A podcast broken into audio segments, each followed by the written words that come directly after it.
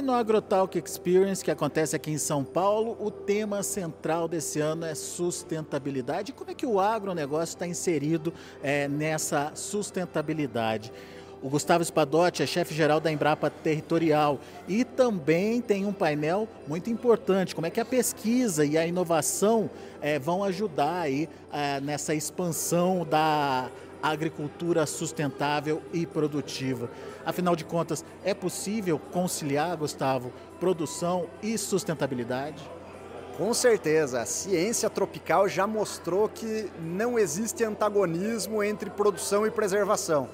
E isso é o que nós vamos mostrar por meio de números, mapas, fatos, essa sustentabilidade da produção agropecuária brasileira e como conseguimos alimentar um bilhão de bocas, seja aqui dentro do Brasil, os nossos brasileiros, e mais de 800 milhões de bocas mundo afora, com alimentos em quantidade, qualidade e, por que não, com alto grau de sustentabilidade. Quando a gente fala em aumento de produção, quais são as premissas básicas para que isso aconteça de forma sustentável? Bom, é, em qualquer lugar do mundo só tem três formas de você aumentar a produção. Você pode aumentar as áreas cultivadas. E o Brasil tem capacidade de aumentar suas áreas cultivadas com inteligência territorial, respeitando o zoneamento de risco climático, respeitando o zoneamento ecológico econômico, mas nós ainda temos fronteiras agrícolas a serem desbravadas. O segundo é aumentando a produtividade das culturas, da soja, do milho, do algodão, da cebola, tá? Existe ainda um yield gap muito grande entre o teto dos produtores mais tecnificados e a média dos produtores rurais brasileiros. Então nós temos que reduzir essa amplitude entre a maior produtividade e a média da produtividade nacional. E o último meio de você aumentar a produção é você intensificar o uso do solo, ou seja, tirar uma safra e seguir com uma safrinha, fazer adubação verde, rotação de culturas, partir para sistemas agroflorestais, utilizar o que existe mais moderno na agricultura brasileira, que é a integração lavoura, pecuária, floresta, onde numa mesma área você consegue tirar uma ou duas safras de grãos, uma safra de boi e também ter uma árvore lá, pode ser um eucalipto, para produzir sombra para o boi e ainda gerar uma madeira para você utilizar na sua propriedade rural. Então, existem mecanismos de você aliar essa produção com alta tecnologia, com bioinsumos, com remineralizadores do solo, com boas práticas no uso de fertilizantes e de defensivos agrícolas, preconizando a, o equilíbrio. Essa é a chave, é sempre preconizar pelo equilíbrio entre a produção e a preservação. É aí que entra então o trabalho da pesquisa mesmo, né?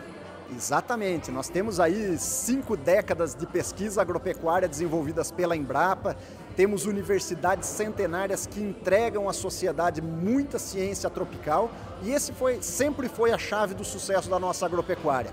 A ciência, uma ciência tropical feita por brasileiros, desenvolvidas no Brasil, mas que nada seria possível sem abnegação, a resiliência do nosso produtor rural, que é apto para é, receber essas tecnologias. E também a nossa extensão rural, que cumpre esse elo, uma ponte entre a ciência e os produtores rurais. Então, juntando esse tripé, ciência, extensão e produção e produtor rural, nós somos imbatíveis no cenário de produção de alimentos para o mundo. Vamos tentar exemplificar cada um desses pontos que você trouxe aqui para a gente. Quando a gente fala de expansão diária, onde isso é possível, dentro das propriedades rurais que ainda podem é, fazer o desmatamento legal, é, nas áreas de pastagem degradadas, enfim, aonde que está o segredo aí para esse aumento? grande segredo que nós temos são ainda muitas áreas, não são degradadas, mas são com potencial aquém do ótimo. Então nós temos muitos hectares de pastagem que hoje estão produzindo menos do que poderiam. Se a gente conseguir reformar, recuperar essas pastagens e tratar elas que nunca mais volte até um nível de degradação, por meio de pastejo rotacionado, por meio da suplementação mineral, diversas práticas zootécnicas que você tem para evitar a, a, a, perda de vigor dessas pastagens, nós vamos conseguir fazer com que parte delas migre para sistemas de produção de grãos. É um ganha-ganha, você intensifica a sua pecuária e libera novas áreas para a agricultura.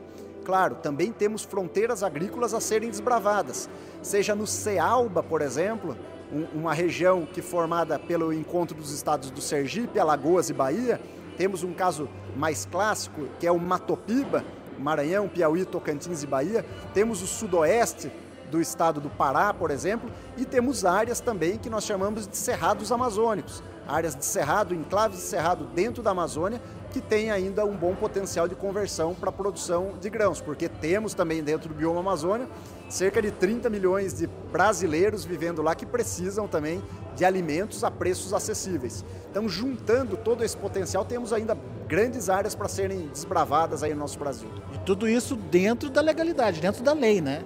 Tudo dentro da legalidade, cumprindo o Código Florestal Brasileiro, que é a lei ambiental mais restritiva do ponto de vista ambiental ou mais conservacionista que nós temos em todo o planeta. O produtor rural, seguindo tudo que está na lei, ainda tem muitas áreas para serem incorporadas a sistemas de produção no Brasil. Outro ponto, produtividade. É, você falou da, da, diferença do potencial atingido para a média brasileira. Já é possível ter uma expectativa de melhora de média já no curto prazo, Gustavo? É possível, é possível com tecnologia. É você gerando e tornando disponível, transferindo essa tecnologia para os produtores rurais. Isso independe do tamanho dele. Se ele é pequeno, médio ou grande, não importa, existe tecnologia para ele. Se ele é de baixo nível tecnológico, de médio ou de alto, ele é possível incorporar algumas tecnologias, mesmo que sejam grandes produtores, a SLC, o Grupo Mais, grandes produtores, sempre existe um ajuste fino que pode melhorar a sua produtividade. Mas o foco hoje da Embrapa é você conseguir levar a tecnologia para quem tem pouca hoje, para quem não está conseguindo acesso, seja por falta de crédito, seja por falta de acesso à tecnologia propriamente dita, é você transferir e fazer com que o produtor comece a adotar as melhores práticas que a ciência já desenvolveu. Só nisso nós temos aí uma, um potencial de aumento de produtividade em grãos, em fibras, em energias, que pode representar aí uma nova fronteira agrícola no Brasil só em aumento de produtividade. Então há muito a ser feito ainda. E a gente está vendo muito, ou pelo menos é, vendo aumentar muita preocupação com ah, o solo, com a recomposição do solo, ajudando nessa dinâmica de aumentar a produtividade. Isso também é um fator de diferencial aí? Exatamente. O Brasil, nos últimos anos, tem investido muito em insumos alternativos. Você fazer bioinsumos, você fazer organominerais e trabalhar com novas fontes mais diversificadas. Eu trago aqui dois exemplos aí que a, que a ciência tem validado para utilização na nossa agropecuária, que é o uso dos silicatos de cálcio e magnésio em substituição ao calcário. Silicatos de cálcio e magnésio, eles podem ser de rochas naturais, como é o caso da volastonita, mas principalmente da escória da siderurgia. Para a produção de ferro gusa, cada 4 toneladas de ferro gusa que você produz, você gera uma tonelada de escória de siderurgia que pode ser utilizada na, na agricultura, melhorando o pH do solo, ou seja, é, é, eliminando a acidez do solo, fornecendo cálcio e magnésio e principalmente liberando um, um, um nutriente essencial para as plantas, que é o silício, que também tem uma série de benefícios para os nossos cultivos. E o outro exemplo é o uso de remineralizadores do solo. São os chamados pós de rocha, né? Muito antigamente chamado de pó de rocha, mas hoje tratados como remineralizadores, tem potencial de fornecimento de nutrientes, de trabalhar a física e a biologia do solo e promover ganhos em produtividade, também sendo uma fonte alternativa de nutrientes para a relação solo-planta-atmosfera. Então temos muita coisa a investir, temos trabalhado muito forte com bioinsumos na Embrapa, seja o Bioma Fos, que já está no mercado, seja o Auras, todos eles buscando uma liberação de nutrientes, seja de fósforo, seja de potássio, seja para conviver melhor com a seca. Então temos muitos bioinsumos também trabalhando em favor da nossa agricultura para produzir cada vez mais e melhor. Legal. Intensificação dos sistemas de produção. Você citou é, integração lavoura, pecuária, floresta, mas eu diria também que temos a possibilidade de ampliar a nossa irrigação, né, Gustavo? Que poderia proporcionar o plantio de, de áreas fora de, de épocas que não chovem, né? Exatamente. A irrigação no Brasil é um grande desafio que nós temos. Para fins de comparação, só o estado do Nebraska, nos Estados Unidos, tem mais pivôs centrais que o Brasil inteiro. Então nós temos um potencial hídrico fantástico para fazer irrigação.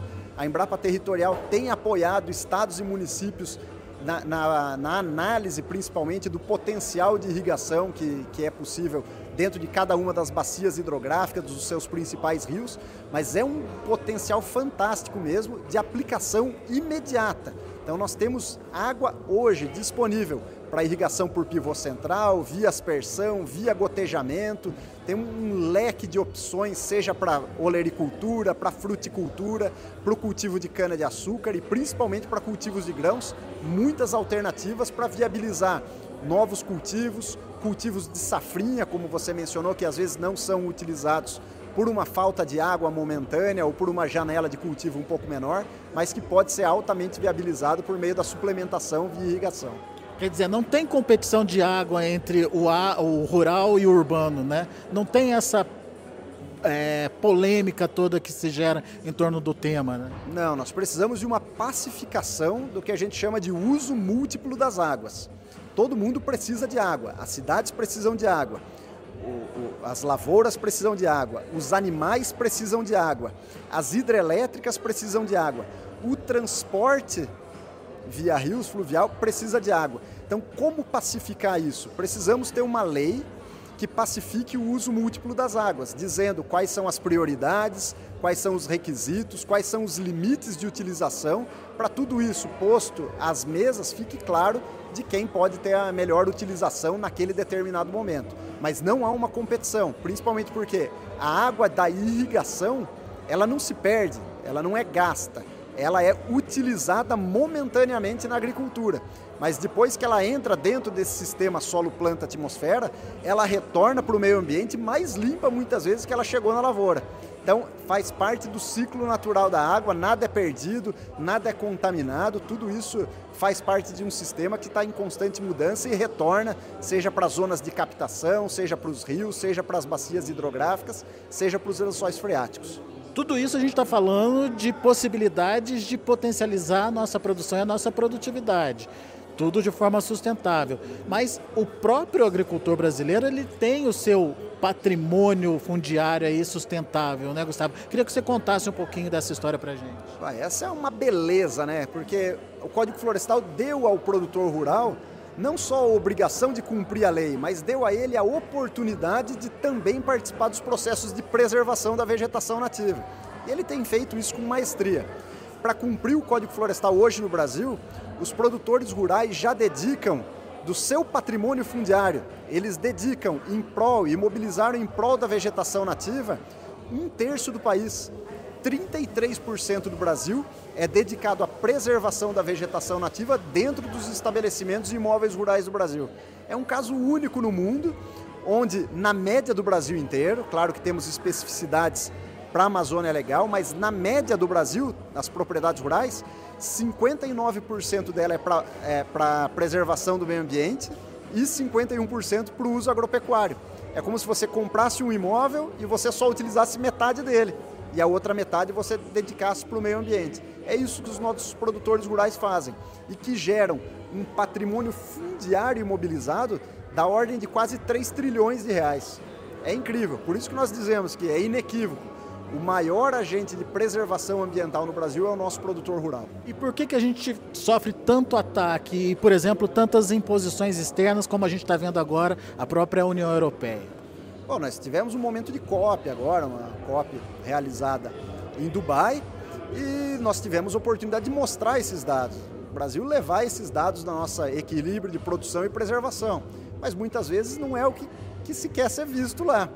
Se você propõe, por exemplo, uma lei para equiparar as legislações ambientais para trocas comerciais, que país do mundo toparia ter um código florestal como o nosso? Vamos sugerir ao presidente da França que lá tenha um código florestal e que se dedique 20% das propriedades rurais da França para a preservação do meio ambiente. Será que ele toparia? Eu acho que não.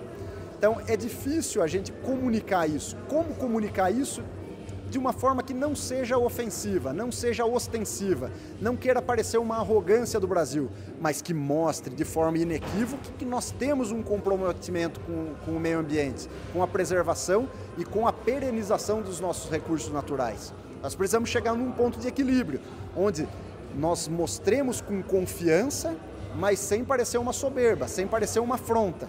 E é muito difícil ter esse tom. Por isso nós temos aí é, é, chanceleres, é, é, temos no Ministério da Agricultura um secretário de Relações Internacionais que tem trabalhado de forma muito firme essa imagem do agro brasileiro para tentar melhorar, mostrar que não queremos, não queremos que imponham barreiras a nós. Se quiserem impor barreiras, que sejam comerciais, que sejam tarifárias, mas não tentem colocar uma pecha de desmatador, de, de, de poluidor no agro brasileiro, que é tão sustentável e que pode colocar a cartas limpas contra qualquer outro produtor do mundo. Você viu então tudo isso que o Gustavo contou para gente. Você, produtor rural, tem que saber, tem que entender para poder participar desse diálogo, dessa conversa também e levar adiante toda essa produção sustentável que é feita no Brasil, é, principalmente diante das distorções internacionais que muitas vezes vilanizam o produtor rural brasileiro. Daqui a pouco a gente volta com mais informações direto aqui do AgroTalk Experience.